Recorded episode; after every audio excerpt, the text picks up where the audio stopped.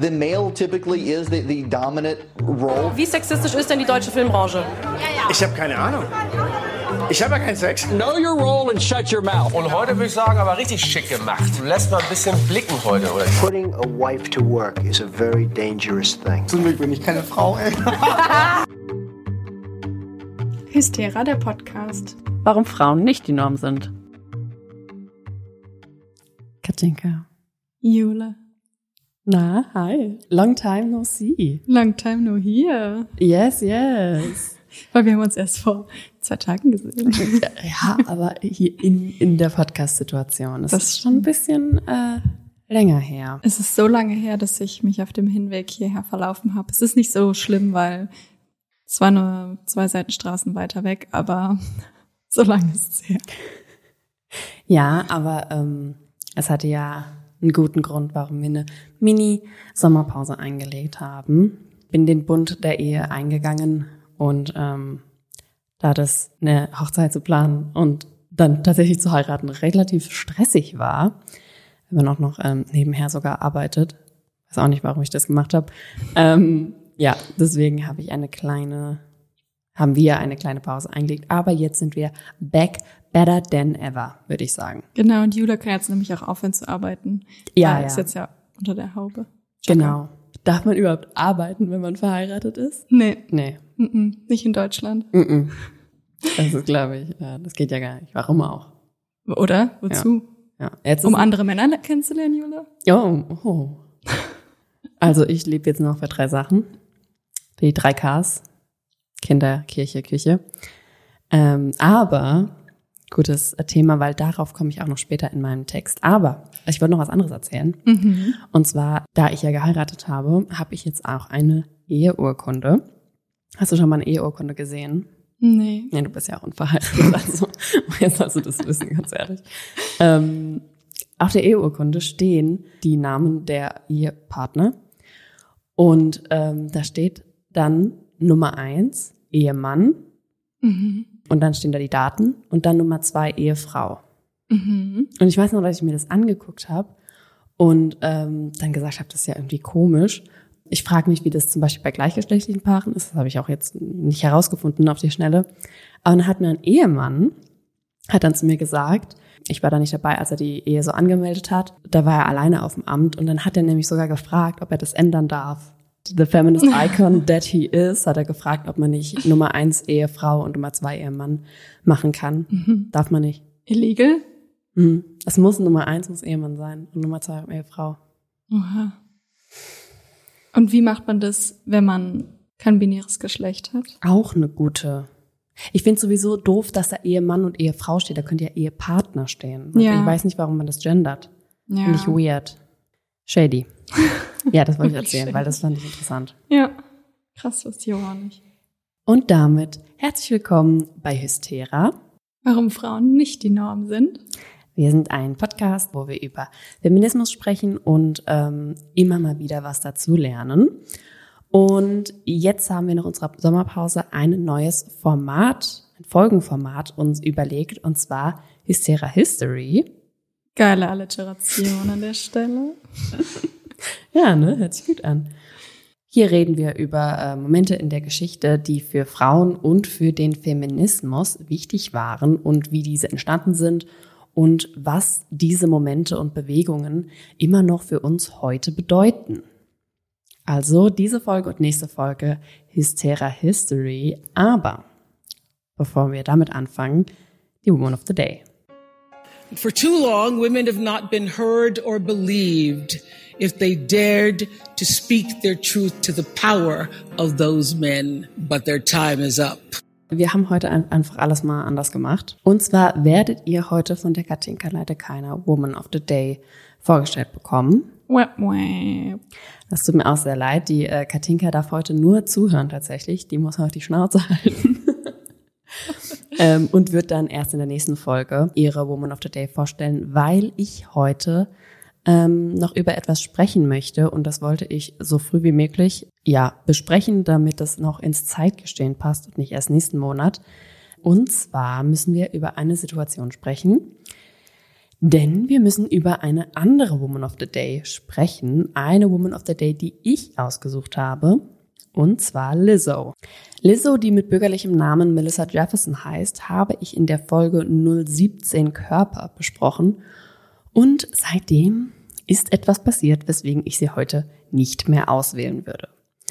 Denn ähm, einige Menschen, die mit Lizzo in der Vergangenheit gearbeitet haben, sind an die Öffentlichkeit gegangen, um auf Missstände hinzuweisen in Bezug auf Lizzo und auf einige MitarbeiterInnen in ihrem Umfeld. Es waren erst drei Tänzerinnen, die gegen Lizzo geklagt haben, und zwar Ariana Davis, Crystal Williams und Noel Rodriguez.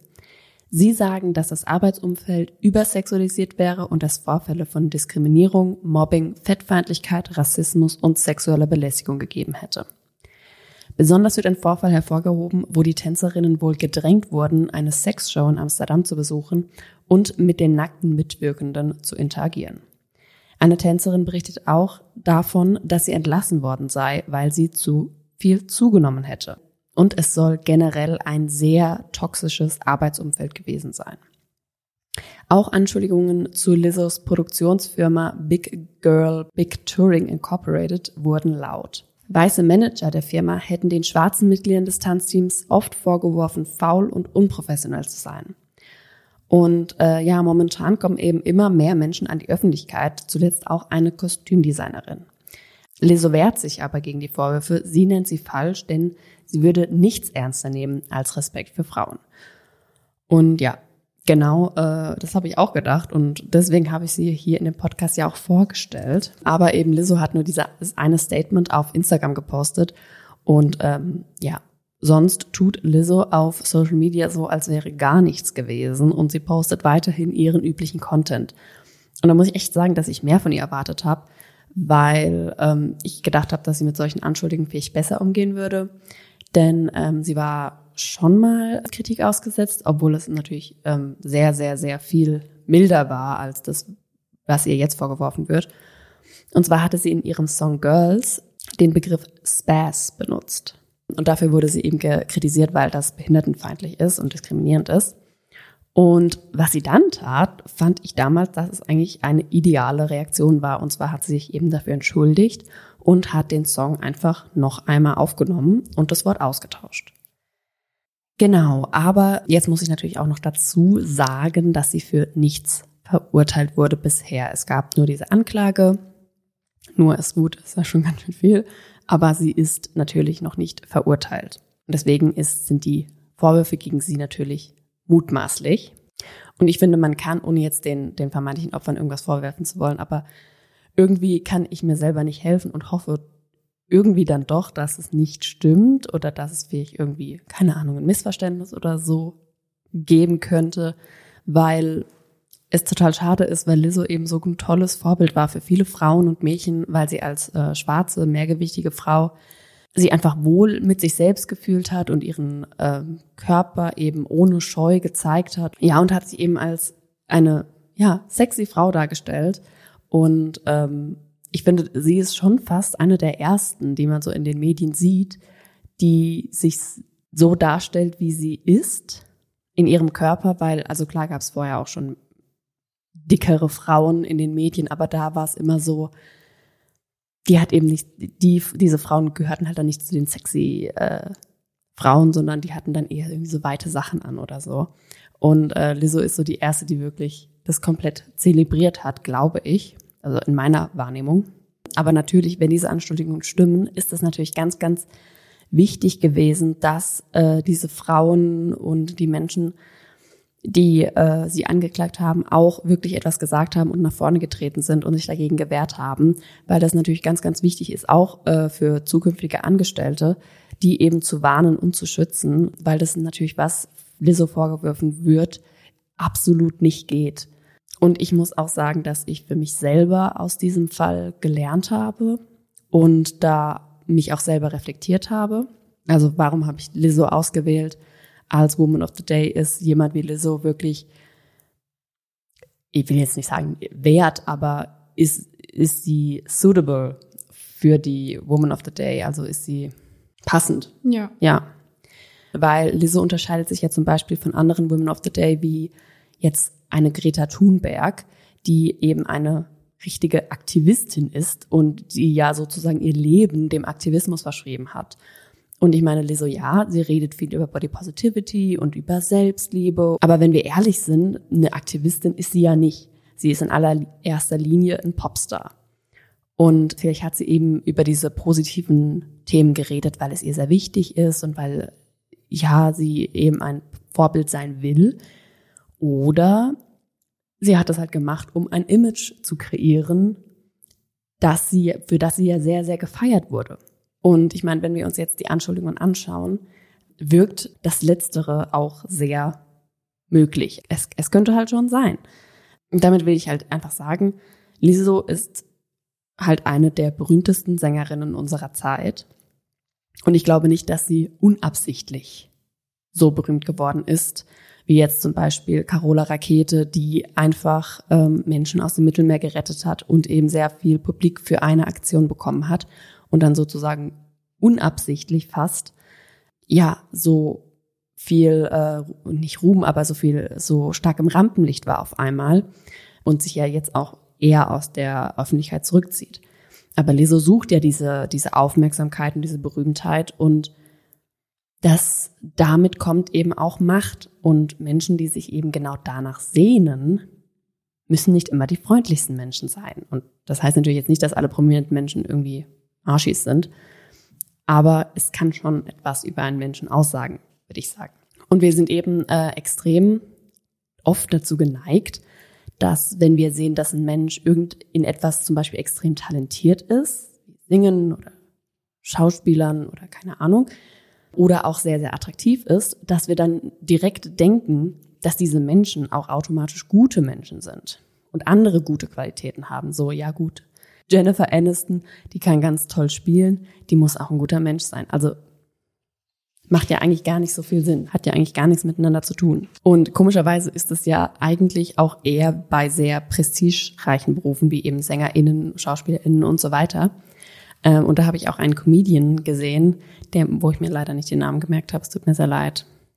Wenn, ich, wenn ich ihn nochmal sehe. Es war auf meiner TikTok-Timeline und ich habe gedacht, hey, und habe weiter geswiped. Sorry. Ähm, aber der hat einen Witz gebracht äh, und da hat er sowas nach dem Motto gesagt, ja, ähm, ich habe halt äh, noch nie bei meinem Klempner gedacht, Mensch, der hat mein Klo so gut freigemacht, der muss bestimmt auch ein guter Vater sein. also es ist es ja, es ist irgendwie nur bei so berühmten Menschen, wo wir denken, ja gut, das muss zusammenhängen. Naja. Das Problem ist eben diese Idealisierung, die wir halt mit dieser Kategorie haben weil wir eben auch nie 100% wissen, ob unsere Woman of the Day wirklich ein guter Mensch ist oder eben nicht. Und ähm, klar, was überhaupt ein guter Mensch ist, ist eine ganz andere Frage. Carola Rakete zum Beispiel, die hat sich in, an der Kasse bestimmt schon mal vorgedrängelt oder Marie Curie hat sie vielleicht schon mal ähm, bei ihren, hat bestimmt mal AssistentInnen von sich angeschissen, weil sie einen schlechten Tag hatte oder Gehfehler gegeben. Das weiß ich jetzt nicht, ob Marie Curie einen Gehfehler gegeben hat. Alles klar. Maybe. Ähm, wir wissen es nicht. Aber ich finde, diese Kategorie zu haben, ist trotzdem ja berechtigt, weil eben die Geschichte von Frauen immer noch sehr, sehr viel zu wenig und auch noch gar nicht sehr lange erzählt wird. Und deswegen finden wir es wichtig, immer mal wieder Frauen aus der Geschichte oder auch wenn sie momentan leben, hervorzuheben. Und ähm, ja, einfach Sisterhood zu feiern. Und genau, da versuchen wir jetzt vielleicht, oder ich vielleicht ein bisschen, ja, länger zu überlegen. Es war einfach, Lizzo war in dem Kontext natürlich eine sehr ja, war schon eine naheliegende Wahl, sage ich jetzt mal, wenn wir über Body Positivity oder generell über Körper sprechen, dass da Lizzo sehr nahe liegt. Aber ich hätte wahrscheinlich auch einfach länger recherchieren können und jemanden äh, auswählen können, der wirklich, ja, aktivistisch unterwegs ist und nicht nur Songs darüber singt und damit Millionen verdient. Ich finde aber, dass, also, ich finde, du musst dich eigentlich nicht rechtfertigen, weil wir suchen ja jetzt nicht Woman of the Day, also die Frauen, die wir aussuchen, da sagen wir jetzt nicht, das sind die heiligen dieser Welt, aber wir wählen die ja aus, weil die irgendwie bestimmte Sachen vorangetrieben haben oder für bestimmte Sachen stehen.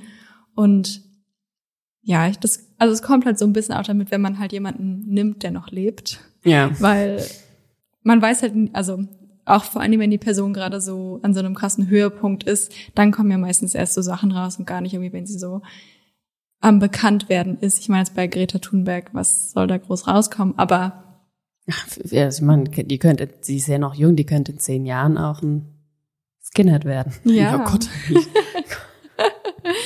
Aber ich finde, womit man halt ähm, aufpassen muss, und das ist jetzt, finde ich, gar nicht so in Verbindung zu unserer Woman of the Day, aber generell finde ich, von Sachen Fans zu sein. Mhm. Ich meine, Fan kommt halt auch von fanatisch und ja, wie du schon gesagt hast, alle Menschen sind halt auch einfach nur Menschen und deswegen hat jeder bestimmt irgendwas, wo man nicht mit übereinstimmen würde. Ja. Und dann finde ich es generell immer schwer, wenn Leute von so Sachen so richtig krass Fan sind. Also ich Mhm. meine allein jetzt bei Harry Potter.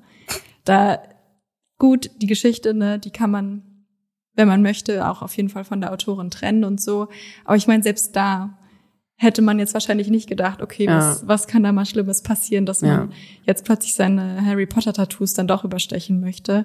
Und deswegen finde ich es immer sehr schwer, wenn man so Mhm. krass Fan von irgendwas ist. Finde ich auch. Und das hat auch wirklich ähm, Lizzo nochmal mir, also ich war schon vorher schon ein bisschen, ähm, habe ich auch schon mal hier erzählt, wenn jetzt irgendwie äh, Leute auf Instagram ein Bild von Ariana Grande posten und sagen, that's my favorite human, fand ich schon immer ein bisschen weird, aber Lizzo hat mir nochmal noch mal mehr ähm, das ins Gedächtnis gerufen, dass wir so Leute, dass es Idole einfach nicht gut sind, weil wir die Leute nicht kennen und keine Ahnung haben, wer die sind. Klar, man kann die Kunst von den Menschen gut finden und davon Fan sein, das habe ich jetzt so für mich mir überlegt, so, dass ich halt die, die Kunst von der Kunst ein Fan sein kann, aber ja, die, wir kennen die Menschen nicht. Ich glaube, wir leben sowieso in einer Gesellschaft, die diesen Personenkult halt so ganz krass lebt. Also das sehen wir ja auch schon in der Politik. Das fand ich schon immer weird, dass wir ja Plakate oder, oder ähm, Wahlposter haben, wo einfach nur das Gesicht von jemandem drauf ist und der Name. Ich dann denke, ja, okay, nice glasses, keine Ahnung.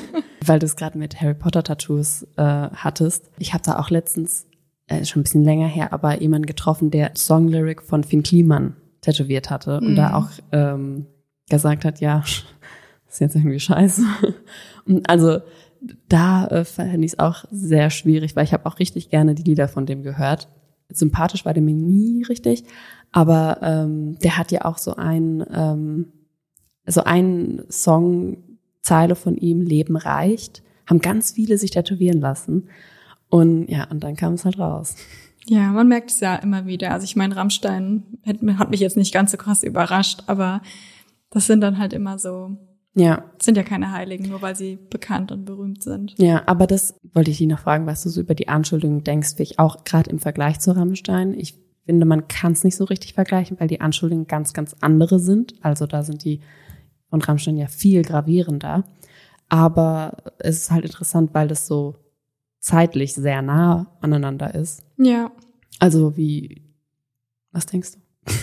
Also ich finde es total, also ich finde, man kann es eigentlich nicht vergleichen, aber ich finde so quasi im Vergleich so zu der Kunst, die die Person gemacht hat und dann zu dem, was angeschuldigt wurde, ist es halt bei Lizzo ein viel größerer Cut quasi dazwischen, Mhm. weil ich meine so die Lieder und Texte haben wir auch damals vorgelesen von Rammstein, da hätte man sich ja schon äh, denken können, dass so die Gedanken, auch wenn man es meinetwegen als Kunst betiteln möchte, jetzt nicht ganz so weit von den Taten entfernt sind. Und bei Lizzo ist es halt einfach dieses krass positive, Ja. liebende Image irgendwie, was da jetzt komplett zerbröckelt, weil wenn sie halt nicht dieses starke Image davor, finde ich, so aufgebaut hätte, Mhm. dann würde das, weiß ich nicht, wenn jetzt Adele das passiert wäre, denkt man sich wahrscheinlich, würde man sich trotzdem denken, okay, krass. Mhm. Aber da fände ich es, glaube ich, nicht ganz so Ja, das, schockierend wie bei Lizzo. das bei ihr halt Bodyshaming, das ist halt so crazy. Ja. Weil sie ja selber so von ihren Mobbing-Erfahrungen und so redet und ja auch sagt, sie macht es, damit irgendwie Frauen und, und Mädchen in einer besseren Welt auf, aufwachsen und dann macht sie genau dasselbe. Ja, Also deswegen sage ich ja diesen, dieser Imageaufbau. ja. Wir wissen es nicht, aber ähm, das ist schon ein richtig, richtiger 180 Grad Drehung. Ja, finde ich auch richtig krass. Das stimmt, ja. Ich fand's auch, ich habe bei mir selber gemerkt, wie wie ich so ein bisschen so eine Doppelmoral hatte, wo ich so gedacht habe, oh mein Gott, wer jetzt noch Rammstein hört oder wer auf Rammstein-Konzerte geht, ist ja, äh, das geht ja gar nicht. So äh, radikal habe ich jetzt nicht gedacht. Aber ist halt schon noch mal was anderes, wenn man die Musik richtig gerne mag. Und wenn man, äh, wenn ich die halt auch wirklich in meiner Playlist hatte, hab, nee, immer noch hab. Ich habe sie gar nicht rausgemacht bisher. Ich mach's noch vielleicht. Ja, ich hoffe, Herbert Grönemeyer macht nie was Oh Dummes. mein Gott, Herbie. Aber der war jetzt auch gerade erst wieder auf einer Fridays for Future Demo. Also ich würde ja sagen, der ist durch und durch ein guter Mensch. ja, Darauf will ich nicht zitiert werden, falls was ganz passiert. ehrlich, Herbert Grönemeyer, mein Idol. Ich bin von nichts Fan, außer von ihm. Ja, aber ich finde, man, man kann ja schon eigentlich sagen, dass wir quasi die Frauen auswählen, weil die für was Bestimmtes einstehen. Und ich meine, Ja, also äh, es ist ja trotzdem gut, äh, noch mehr über Frauen zu wissen und sich dann noch ein bisschen mehr zu informieren. ja. Aber es ist auch immer gut, sich dann nochmal kritisch zu hinterfragen. Ja. Deswegen finde ich es sehr gut, dass du es nochmal aufgearbeitet hast. Danke. Gut, ähm, und weil ich jetzt so lange erzählt habe, habe ich leider diesmal keine neue Woman of the Day für euch. Aber in meinem Skript, das ich äh, für das heutige Thema vorbereitet habe, sind ganz, ganz, ganz viele Frauen, die ganz, ganz viel bewegt haben und uns bis heute etwas ganz Wichtiges ermöglichen. Hier kommt also meine Woman of the Day. Olympe de Gouges, Luise Otto, Hedwig Dom, Minna Kauer, Paula Tiede, Marie Juchatsch, Clara Zetkin, Millicent Garrett Fawcett, Emmeline Pankhurst und noch viele Tausende mehr. Wegen ihnen haben wir nämlich ein ganz, ganz wichtiges Recht, nämlich das Wahlrecht. Und ich spreche heute über das Frauenwahlrecht. Das Recht zu wählen ist in Deutschland ein Grundrecht. Das heißt, es ist jedem und jeder erwachsenen deutschen Bürgerin erlaubt zu wählen. Aber das war nicht immer so. Erst seit 1918 haben Frauen in Deutschland das Wahlrecht. Frauen dürfen also erst seit 105 Jahren wählen und auch gewählt werden. Und dieses Recht wurde uns nicht einfach gegeben. Wir haben es vielen, vielen Frauen zu verdanken, die weltweit und jahrelang dafür gekämpft haben. Und über diese Frauen rede ich heute. Ich werde mich aber im Folgenden auf die Geschichte in Deutschland konzentrieren, aber immer mal wieder Exkurse in andere Länder, besonders in Europa machen. Wenn man ganz vorne anfangen will, dann liegen die Wurzeln des Wahlrechts wahrscheinlich in der Französischen Revolution. Diese forderte Freiheit, Gleichheit und Bürgerlichkeit und damit auch ein Wahlrecht für alle männlichen Bürger Frankreichs. Sie verabschiedeten die Erklärung der Menschen- und Bürgerrechte. Und wir Frauen, wir gehören halt nicht zu den Bros und deswegen galten diese nicht für Frauen. Das bemerkte auch Frauenrechtlerin Olympe de Gouges, die das gar nicht so gut fand. Sie schrieb dazu die Zitat Erklärung der Rechte der Frau und Bürgerin und forderte darin, dass die Menschen- und Bürgerrechte, die in der Französischen Revolution formuliert wurden, genauso auch für Frauen gelten sollten. Sie schrieb dazu zum Beispiel in Artikel 1, Zitat, die Frau ist frei geboren und bleibt dem Manne gleich in allen Rechten. Period. Slay Queen. Sie produzierte zahlreiche Texte, offene Briefe und Theaterstücke und diese handelten von sozialkritischen Themen und dabei ging es nicht nur um Frauenrechte, sondern auch zum Beispiel um die Sklaverei in den Kolonien. Doch für ihren Einsatz für Menschenrechte bezahlte sie schlussendlich mit ihrem Leben. Wegen angeblicher Propaganda für die Wiedererrichtung der Monarchie wird sie dann 1793 von einem Revolutionstribunal zum Tode verurteilt und dieses wird durch die Guillotine vollstreckt. Der Richter begründete damals sein Urteil so, Zitat, ein Staatsmann wollte sie sein, und das Gesetz hat die Verschwörerin dafür bestraft, dass sie die Tugenden vergaß, die ihrem Geschlecht geziemen. Die Tugenden der Frau war es dann wohl, sich um Kinder und um Haushalt zu kümmern. Und es war auch selbstverständlich, dass sie sich nicht in politische und gesellschaftliche Themen einmischen sollte oder gar ihre Meinung kundtun sollte. Denn es wäre die Aufgabe von Männern genauso wie das Wählen. Jedoch war das Wählen, und das muss man jetzt auch dazu sagen, bei den Männern auch nicht ganz so gleich und fair, wie es heute ist. In Preußen, dem damals größten deutschen Einzelstaat, galt seit 1848 das Dreiklassenwahlrecht. Männer durften erst nach Vollendung des 24. Lebensjahres aktiv wählen und äh, dies war eben für Frauen und für Fürsorgeempfänger nicht erlaubt. Ich denke, Fürsorgeempfänger sind einfach alle, die, die keine Steuern zahlen. Und diese Männer über 24, die Steuern zahlten, die wurden dann nochmal in drei Klassen unterteilt. Klasse 1 waren die reichsten Männer, wie Adelige und Großgrundbesitzer, die eben die meisten Steuern zahlten. Klasse 2 war die Mittelschicht, wie Kaufleute und die mit dem wenigsten Besitz, die die geringsten Steuern bezahlen, kamen dann in Klasse 3. Die Wahl wurde dann indirekt von Wahlmännern getroffen und jede Klasse wählte durch eine öffentliche Stimmabgabe je ein Drittel der Wahlmänner. Und diese wählten dann wiederum die Landtagsabgeordneten. Das ist ja in den USA, glaube ich, immer noch so, dass die, nur dass die nur Wahlmänner wählen und nicht direkt. Dabei zählt die Stimme des Bürgers in der ersten Klasse etwa das 17,5-fache als die des Bürgers der dritten Klasse. Sehr demokratisch war es also auch für die Männer nicht. Jedenfalls für die armen Männer. Nee, für alle war es undemokratisch, aber die armen Männer hatten halt am wenigsten zu entscheiden. Die hatten die wenigste Macht sozusagen. Aber jetzt genug zu den Boys, kommen wir wieder zu den Frauen. Wir haben jetzt ja über Olympe de Gouges erfahren, die ihren Kampf für die Rechte der Frau mit ihrem Leben bezahlt hat. Doch zum Glück gab es noch ganz, ganz viele andere Frauen, die genauso wie de Gouges für Frauenrechte gekämpft haben. Eine der deutschen Vorreiterinnen ist unter anderem Luise Otto. Sie bringt 1849 wöchentlich die Frauenzeitung raus. In der schrieb sie in der allerersten Ausgabe schon, Zitat, wo sie das Volk meinen, zählen sie die Frauen nicht mit. Und auch sie stößt mit ihrem Aktivismus nicht nur auf Befürworter, sondern eher auf Gegner. Sie wird nämlich von der Polizei verhört und ihre Wohnung wird durchsucht. Und nur um ihre Zeitung stillzulegen, wird 1850 das sächsische Pressegesetz geändert. Es gibt jetzt ein neues Gesetz, das Lex Otto genannt wird, und dieses verbietet, dass Frauen Zeitungen herausgeben dürfen. Stell dir mal vor, du bist so ein Girlboss, dass wegen dir ein neues Gesetz erlassen wird. Schon krass. Das ist schon krass. Und dann wird es aber auch nach, nach dir benannt mit einem Männernamen, Ja. weil du einen Männernachnamen hast. Richtig gut. Aber das war tatsächlich gar nicht das einzige Gesetz, das versucht hat, Frauen klein zu halten. 1900 wurde deswegen auch der Gehorsamsparagraph eingeführt, der sogar bis ins Jahre 1957 existierte. Dieser sollte sicherstellen, wie der Name schon sagt, dass die Frau dem Mann gehorsam ist. Zitat, dem Manne steht die Entscheidung in allen das gemeinschaftliche, eheliche Leben betreffenden Angelegenheiten zu. Das ist bei uns auch so. Ja, Das so, echt- was soll man sagen? ja.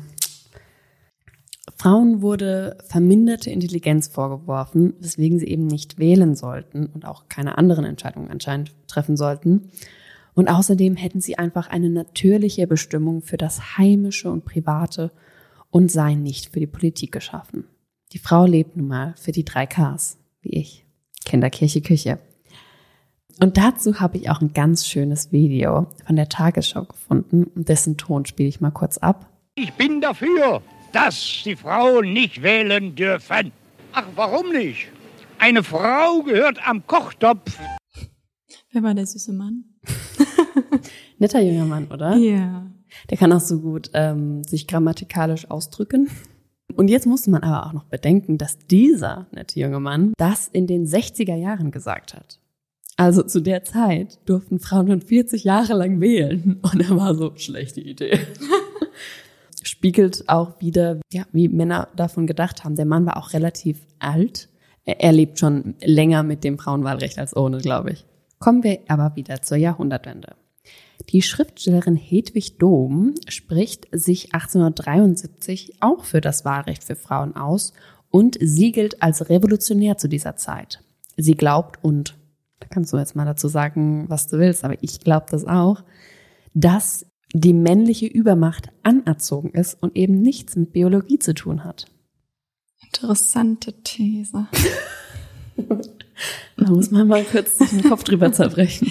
Sollte mal jemand zu recherchieren. Aber die Frau hat keinen Penis. Ach, nee? Mhm. Na gut, na, dann ist, glaube ich, Quatsch. Mhm. Kein Lümmel. Oh, okay. Gut, das war die Folge Hysterie. Hedwig Dom fordert Gleichstellung und damit auch das Stimmrecht. Denn dieses sei ein Menschenrecht und dazu sagt sie, Zitat, Menschenrechte haben kein Geschlecht. 1888 gründete dann Minna Kauer den Verein Frauenwohl. Und wenn du den Verein hörst, siehst, dem begegnest, der Frauenwohl heißt, was, was denkst du so? Nur so von dem Namen. Also weibliche Gesundheit, oder? Ja, genau. Den Namen Frauenwohl haben die extra gewählt, um den Verein eben so als Wohltätigkeitsverein ähm, zu tarnen. Aber das war eigentlich ein ganz schön radikales Frauenzentrum, die sich für Frauenrechte eingesetzt haben. Aber eine politische Organisation war ähm, verboten für Frauen. Also Frauen durften keine politischen Organisationen gründen oder zu denen gehören. Und genau solche Vereine wurden immer mehr gegründet. Es wurden Veranstaltungen organisiert und politische Schriften verfasst. Viele schlossen sich auch der SPD an, die als einzigste Partei die Forderung nach dem Frauenwahlrecht unterstützte. Schon 1875 beim Gründungskongress der SPD forderte der Politiker August Bebel das Wahlrecht für alle Staatsangehörige. Diese Forderung übernimmt die SPD dann 1891 in ihr Programm als erste und einzige Partei. 1904 finden dann zwei internationale Konferenzen in Berlin statt und diese vernetzen die Aktivistinnen aus ganz Europa miteinander. Die Bewegung nimmt jetzt langsam Fahrt auf, geht aber irgendwie in verschiedene Richtungen. Während nämlich die Finninnen schon ähm, feiern, weil sie 1906 als erste Europäerinnen das Wahlrecht erhalten haben, protestieren die Aktivistinnen in Deutschland weiter.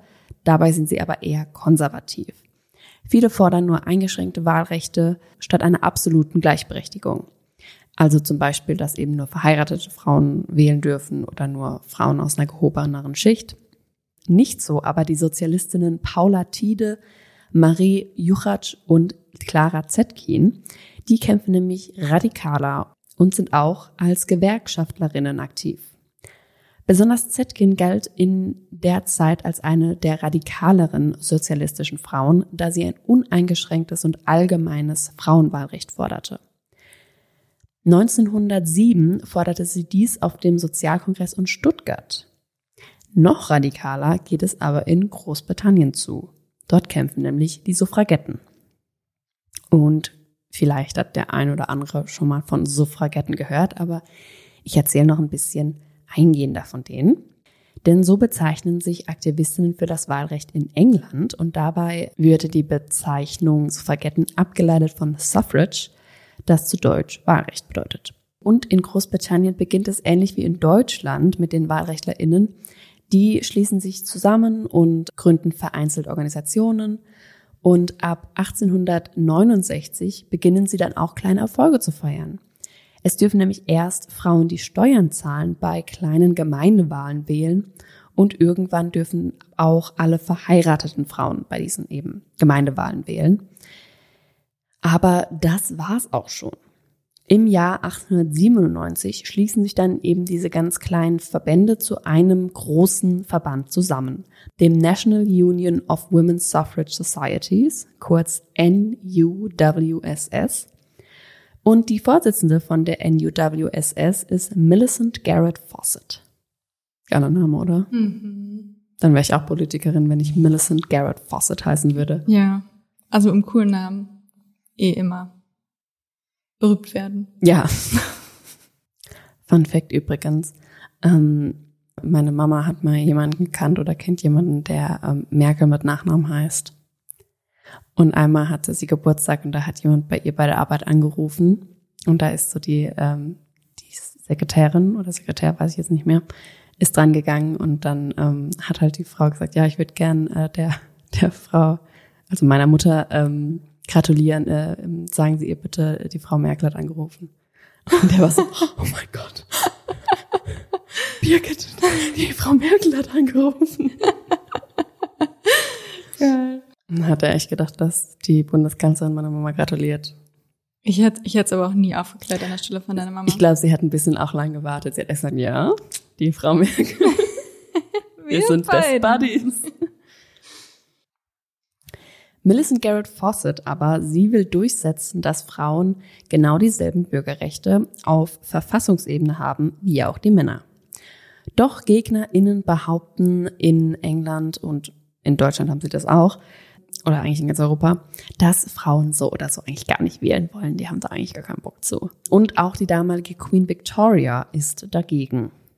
Teil der AktivistInnen verlässt dann die NUWSS und gründet eine neue Organisation, die WSPU, die Women's Social and Politic Union.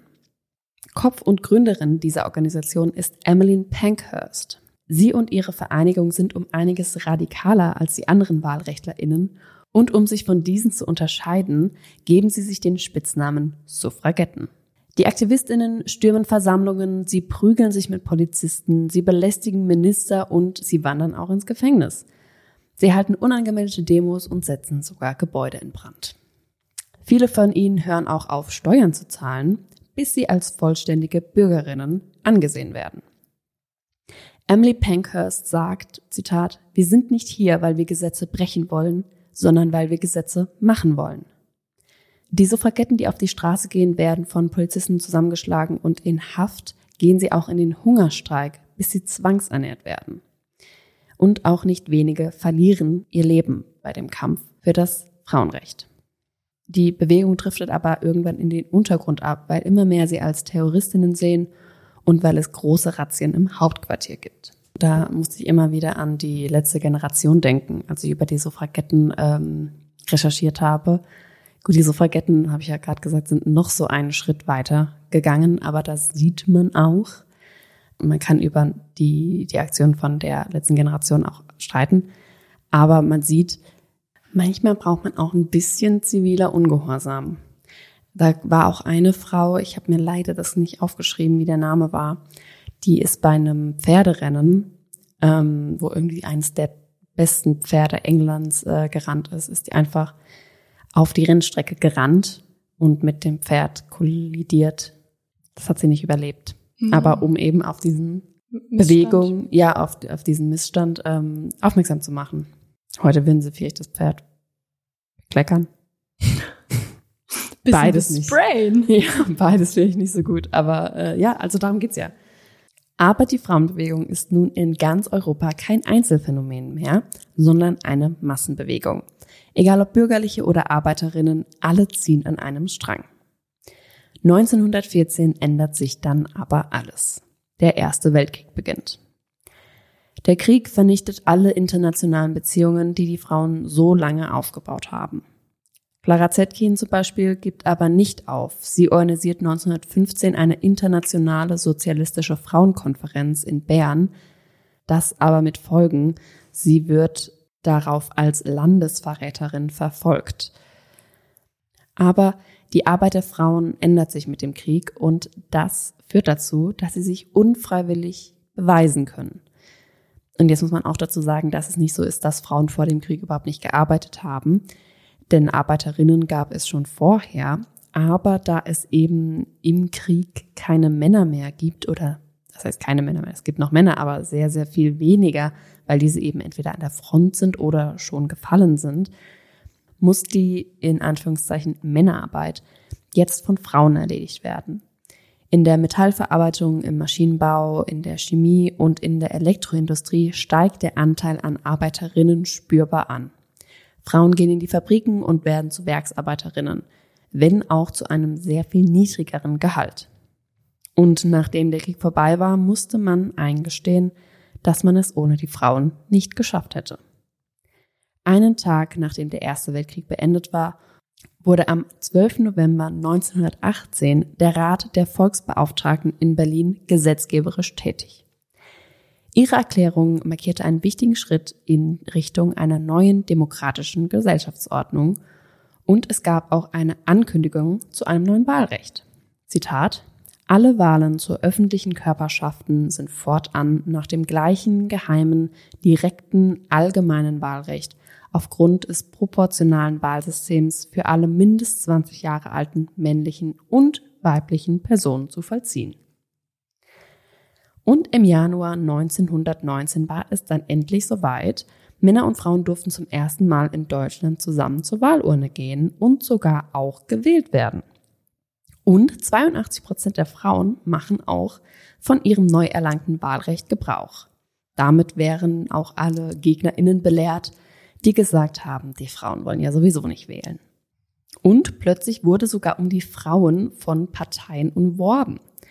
Denn ähm, auch Parteien, die vorher gegen das Wahlrecht waren, haben dann für die Frauen gekämpft. Also damit sie die Stimmen von den Frauen kriegen. Denn die Frauen waren wahlentscheidend, weil eben sie nach dem Krieg einfach in der Bevölkerungsmehrheit waren. Am 19. Januar 1919 kandidierten dann 300 Frauen bei der Wahl zur Deutschen Nationalversammlung, darunter auch Clara Zetkin, über die ich gesprochen habe. Und schließlich wurden dann 37 Frauen bei 423 Abgeordneten tatsächlich gewählt. Die meisten weiblichen Abgeordneten hatte dabei die SPD. Diese war ja auch die einzige Partei, die noch äh, in der Zeit des Kaiserreichs das Wahlrecht eingefordert hat. Das hatte ich aber schon erzählt. Und die erste Frau, die dann in einem deutschen Parlament spricht, ist Marie Juchatsch. Die sagt, Zitat, ich möchte hier feststellen, dass wir deutschen Frauen diese Regierung nicht etwa im althergebrachten Sinn Dank schuldig sind. Was diese Regierung getan hat, das war eine Selbstverständlichkeit. Sie hat den Frauen gegeben, was ihnen bis dahin zu Unrecht vorenthalten worden ist. Und so war auch der Weg für Frauen in der Politik geebnet. Aber das ist vielleicht ein Thema für eine andere Folge. Ich habe hier noch ein paar Frauenwahlrechtsfakten aus anderen Ländern. Neuseeland zum Beispiel war das erste Land überhaupt, in dem Frauen wählen durften. Dort erlangten Frauen schon 1893 das aktive Wahlrecht, also das Recht zu wählen oder das Stimmrecht. Und das passive Wahlrecht, also das Recht auch gewählt zu werden, folgte dann 1919. Die USA war tatsächlich ein bisschen später als Deutschland. Dort durften Frauen erst 645 Tage später auf nationaler Ebene wählen, und zwar am 2. November 1920. Und ich habe es schon erwähnt, dass äh, in Europa Finnland das erste Land war, ähm, in dem Frauen wählen durften. Das Schlusslicht in Europa ist Liechtenstein. Die haben das Frauenwahlrecht erst 1984 eingeführt. Und weißt du, wer auch noch sehr spät dran war? Unsere Nachbarinnen in der Schweiz. Die bekamen erst 1971 das Wahlrecht, also die Frauen, auf Bundesebene und das Kanton Appenzell sogar erst 1990. Und das auch nur durch eine Sammelklage. Obwohl auch in der Schweiz Aktivistinnen nach dem Ersten Weltkrieg sehr stark für das Wahlrecht gekämpft haben, die hatten aber leider nicht so viel Erfolg wie in Deutschland. Obwohl man auch sagen muss, sie hätten es früher erreichen können. 1959 war das Frauenwahlrecht nämlich schon vom Parlament beschlossen worden, doch es wurde durch einen Volksentscheid wieder vernichtet. Das ist ja so, dass in der Schweiz ganz viel durch Volksentscheide entschieden wird. Und äh, das war so ein bisschen die Bremse für das Wahlrecht, für das Frauenwahlrecht. Denn in den meisten Ländern in Europa wurde das Recht halt durch eine politische Elite irgendwie in Kraft gesetzt und beschlossen. Aber in der Schweiz muss eben das gesamte männliche Stimmvolk überzeugt werden und dazu hätte eben ein Umdenken stattfinden müssen, was es nicht getan hat. In Appenzell, also die, das Kanton, das erst 1990 das Frauenwahlrecht erlangt hat, da haben die ja bis zum Schluss dagegen gewählt. Und da habe ich auch einen Bericht drüber gesehen, was ich auch ganz ganz unangenehm fand, wo dann eine Frau gesagt hat, ja, also wir Frauen, wir wollten das auch gar nicht. Und das war, es ist halt, es ist halt eine Tradition. Und ähm, die, die Männer, die alten Männer, die, das hat die schon sehr verletzt. Buhu. Ja, wirklich so. Der, dass Frauen keine Bürgerrechte haben, das ist ja halt Tradition. Und Tradition darf man nicht brechen. Die muss man behalten um jeden Preis. Hast du das gewusst, dass die Schweiz da so spät ist? Nee. Ja, das ähm, Schon krass. hat mich auch sehr gewundert. Ich habe das erfahren, äh, oder mir war das auch nicht klar. Ich habe das letztes Jahr erfahren und jetzt kommen wir auch zu meinem Produkt des Tages. Und das ist ja bei uns immer ein bisschen sehr breit gefasst. Und zwar sind Plakate, die man nicht kaufen kann. Vielleicht kann man einen Druck von denen kaufen, wäre aber weird. Aber ich war letztes Jahr in Zürich im Museum für Gestaltung Und die haben da eine Plakatsammlung und da habe ich die Plakate von damals für und gegen das Frauenwahlrecht gefunden. Also die haben da wie wir eben unsere Wahlplakate, unsere Wahlplakate, also die, die Wahlplakate für die Parteien, haben die eben oft Plakate ähm, für oder gegen eine Volksabstimmung oder gegen das Thema, für oder gegen das Thema bei der Volksabstimmung. Und die habe ich mir nochmal angesehen und ich kann auch nur empfehlen, die haben da ein E-Museum und da kann man sich durch die Sachen klicken und da kann man sich auch gerne mal durch die Plakate klicken, ist sehr interessant. Und dann kann man eben Plakate finden, die für das Wahlrecht sind und dann stehen da so Parolen drauf wie Männer für die Frauen oder gemeinsame Pflichten, gemeinsame Rechte oder ein freies Volk braucht freie Frauen. Und die waren auch sehr interessant, aber was mich natürlich interessiert hat, war die gegen die Frauen, gegen das Wahlrecht. Und da habe ich eins, das zeige ich dir, aber ich beschreibe es euch. Und zwar sieht man hier eine Frau mit so ganz spitzen Zähnen, mit einer Brille und mit ganz langen Fingern. Und ich finde, die sieht so ein bisschen aus wie ein Vampir. Die ist so ein bisschen eingefallen und hebt so die Hände. Und darüber steht, wollt ihr solche Frauen? Und ähm, ich finde, hier sieht man mal wieder, Sophia Tomala hatte recht. Feministin ist man nur, weil man zu hässlich ist. Oder sowas hat die doch mal gesagt, ja, oder? Ja, ja. Und die Frau auf dem Plakat, die hat noch einen ähm, Anzug an mit einer Krawatte. Mhm, genau. Und Also- ein Glas Wasser steht neben mir, das verstehe ich nicht genau. in so einem warum. Pokalglas von Ikea. Ja. Frauenstimmrecht. Nein. Genau.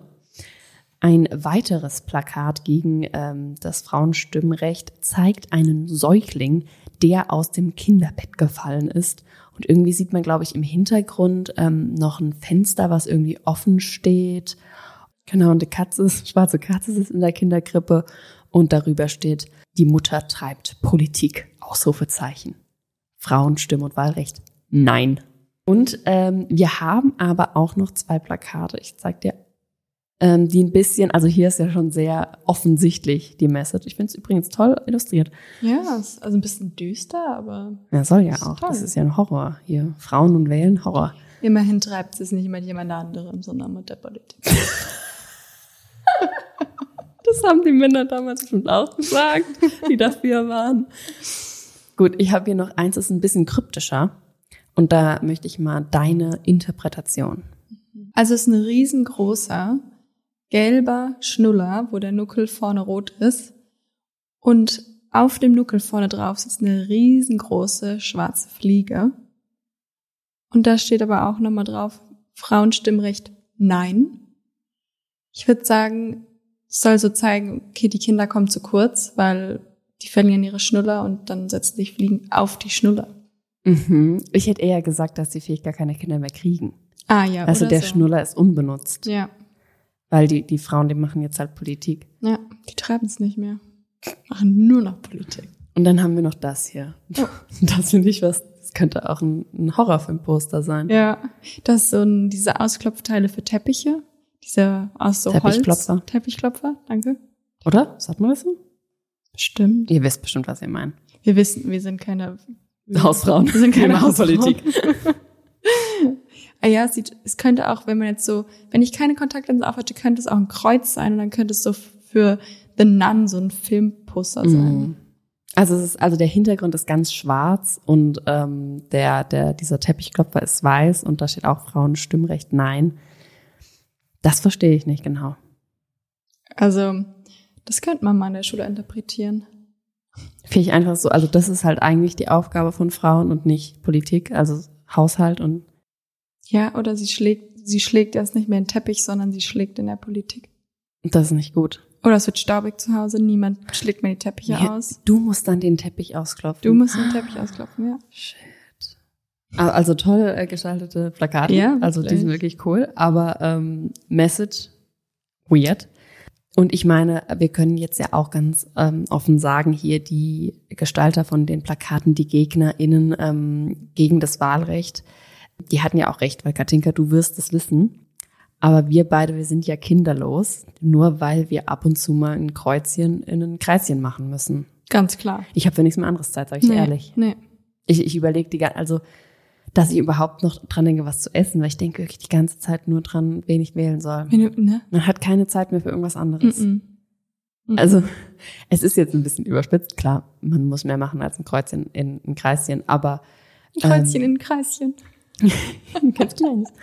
ähm, aber es ist halt irgendwie, ich weiß nicht, was die gedacht haben, was aus, dass das irgendwie die Frauen transformiert wie so ein Vampirbiss. Ja, hältst einmal den kleinen Finger hin, Jule, waren sie gleich die ganze Hand. Ja, das ist echt, die Frauen ist immer dasselbe mit denen.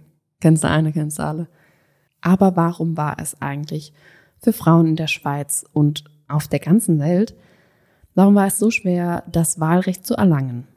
Warum haben Männer so hart dagegen gehalten? Weil Wählen Macht bedeutet. Und Macht ist etwas, was Männer, und das sehen wir bis heute, das geben die nicht gerne ab. Das Wahlrecht war ein extrem wichtiger Schritt für die Gleichberechtigung der Frauen. Aber trotzdem bedeutet es nicht, dass automatisch Gleichstellung der Geschlechter besteht. Und ja, das ist jetzt zwar im Gesetz verankert, dass Frauen und Männer gleichberechtigt sind, aber trotzdem stoßen wir immer wieder an die gläserne Decke, wir werden im Alltag sexualisiert und wir werden nicht ernst genommen. Und auch im Bundestag sind es Frauen immer noch, die unterrepräsentiert sind, bei 43 Prozent, obwohl der Anteil der Frauen in Deutschland 50 Prozent ist. Und dieser sollte meiner Meinung nach auch mit 50 Prozent repräsentiert werden. Denn wie wir ja auch schon ganz häufig in unserem Podcast Hystera erzählt und gesehen haben, Männer setzen sich für Themen von Männern ein und andersrum. Aber, sagst du jetzt, ich sehe es in deinen Augen, wir hatten doch so lange eine Frau an der Regierungsspitze. Ja, nämlich die Freundin von deiner Mama. Ja, Angela, genau. Und it is true, Angela Merkel war unsere Kanzlerin sehr, sehr lange und es äh, lustigerweise habe ich schon Geschichten, ob das auch stimmt, weiß ich nicht, aber habe ich auch schon Geschichten gehört von Kindern, die gefragt haben, auch, ob auch Männer Bundeskanzler werden können. Aber wie Frau Merkel selbst gesagt hat, Zitat, eine Schwalbe macht noch keinen Sommer. Und jetzt komme ich zu meinem Post des Tages. Mein Post des Tages wurde am 20.09. auf dem Instagram-Kanal von der Tagesschau gepostet und dieser wurde mir von meiner lieben Freundin Katinka geschickt. Keine Ursache. Dort wird Kritik ausgeübt an der Männerdominanz der UN-Generaldebatte. Denn nach 15 Rednern und sechs Stunden Redezeit kam erst die erste Frau zur Sprache. Katalin Nowak, die ungarische Präsidentin. Von insgesamt 75 RednerInnen waren nur sieben weiblich. Auch der UN-Generalsekretär Antonio Guterres bedauerte dies und sagte, dass Geschlechtergerechtigkeit sehr viele Probleme auf dieser Welt lösen würde. Zitat, sie ist kein Gefallen für Frauen, sondern fundamental dafür, eine bessere Zukunft für uns alle sicherzustellen. Und das finde ich eigentlich total interessant, weil ich ja gerade von der Rede von der Juchatsch geredet habe. Und da hat sie ja etwas ganz, ganz Ähnliches gesagt, dass hier, wir müssen uns nicht bedanken für etwas. Das ist etwas, was uns zusteht und was eigentlich selbstverständlich sein sollte. Und genau das ist ja auch der Grund, warum wir diesen Podcast hier machen. Wir müssen weiterkämpfen für Gleichberechtigung und für den Feminismus, auch wenn ihn viele für überholt halten. Also ich habe ja den, äh, den Post gesehen und habe direkt nämlich gedacht, also entweder musst du ihn machen oder ich muss ihn machen, weil fand ich schon echt ganz schön krass. Mhm. Also halt diese krasse Dis Diskrepanz zwischen allein so Redeanteil und Personen, die gesprochen haben. Wenn es jetzt eine ähnliche Anzahl an Frauen wären und die Männer haben viel mehr gesprochen, wäre es auch problematisch. Aber so ist einfach, also fand ich schon richtig krass. Und das soll ja eigentlich so Teil der, der Meinung der Welt eigentlich widerspiegeln da. Ja. Ich finde es aber nämlich richtig gut generell. Die Tagesschau, finde ich, macht gerade richtig viele interessante Postings und auch, dass da so kritisch drüber berichtet wird, finde ich Mhm. äh, richtig gut. Ja, aber das ist halt auch noch etwas, was, glaube ich, noch gar nicht so richtig in unseren Köpfen ist, dass wir da wirklich drauf schauen. Klar, es kann und es muss auch nicht immer komplett 50-50 sein. Das ist ähm, schon relativ utopisch. und äh, auch nicht sehr nötig, aber trotzdem, ähm, wie ich ja auch schon gesagt habe, wir wissen, dass sich Frauen eben für Themen von Frauen auskennen und Männern das halt nicht so gut können. Und ähm, das ist auch voll okay. Männer erleben eben nicht die die Schwierigkeiten und die ähm, ja die Probleme, die Frauen tagtäglich haben. Und genauso verstehen wir auch nicht, mit welchen Problemen Männern jeden Tag zu kämpfen haben. Und das ist natürlich nicht nur auf, das ist ja nicht binär, also es ist ja nicht nur auf Männer und Frauen anzuwenden, sondern genauso haben wir ja wenig Ahnung von den Problemen, zum Beispiel von Transpersonen oder von People of Color. Also deswegen ist es eben so wichtig, dass wir diversere Strukturen haben in der Politik und ja, weil wenn eben wir nur alte weiße Männer haben, dann setzen die sich eben für die Probleme von alten weißen Männern ein. Und das ist ja auch eigentlich klar, weil kennen sich ja auch nicht aus, auch wenn sie es manchmal versuchen. Und wenn ihr auch nur eine einzige Sache aus diesem Stück mitnehmt, dann ist es bitte die. Es haben viele Frauen viele, viele Jahrzehnte lang gekämpft, manche sogar bis auf den Tod, für euer Recht zu wählen. Bitte nutzt dieses auch bitte. Es gibt auch Stimmen, die sogar sagen, dass Frauen besonnener wählen und nicht so extrem und auch nicht so sehr zu Trotzwahlen neigen wie Männer. Die AfD zum Beispiel, nur, nur kleiner Fun Fact, also nur so am Rande, ähm, die wird zum Beispiel zu einem sehr großen Teil von Männern gewählt. Nur so. Also, geht wählen und bleibt, bleibt schwierig. ist ja immer ein runder Abgang. It is no longer acceptable to discuss women's rights as separate from human rights. This has to stop. We cannot all succeed when half of us are held back. It is time to break the silence. Darf man überhaupt heiraten, wenn man verheiratet ist als Frau? Nee, ne? Darf man heiraten, wenn man verheiratet ist? Nein.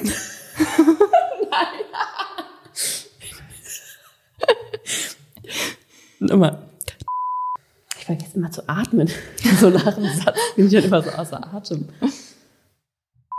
Dieser sollte sicherstellen, dass, wie der Name schon sagt, die Frau dem Mon, dem Mon, dem Mon, mein. Und um sich von diesen zu unterscheiden, geben, ganz schön gepfiffen in meinem Mund. So, aber die Frauenbewegung ist nicht nur in Europa los. Jetzt so, aber die Frauenbewegung ist nun in ganz Europa kein Einzelfenomen. Jetzt muss ich nochmal an. In Europa los. Das ist los. Das ist was ist los. Das ist los.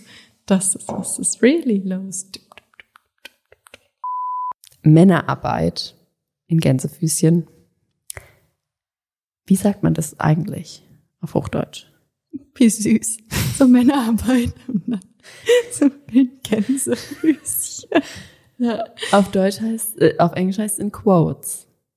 Ähm, Anführungszeichen? In Anführungszeichen, schön. Am 20.09. auf dem Katrin alles gut zum Geburtstag. Nee, der Geburtstag. Entschuldigung. Noch von vorne. Abschlussdiskussion steht hier. Ja, dann mal Say something. ja, also. Also, also. Gut. Du kannst wrap it up. Noch was?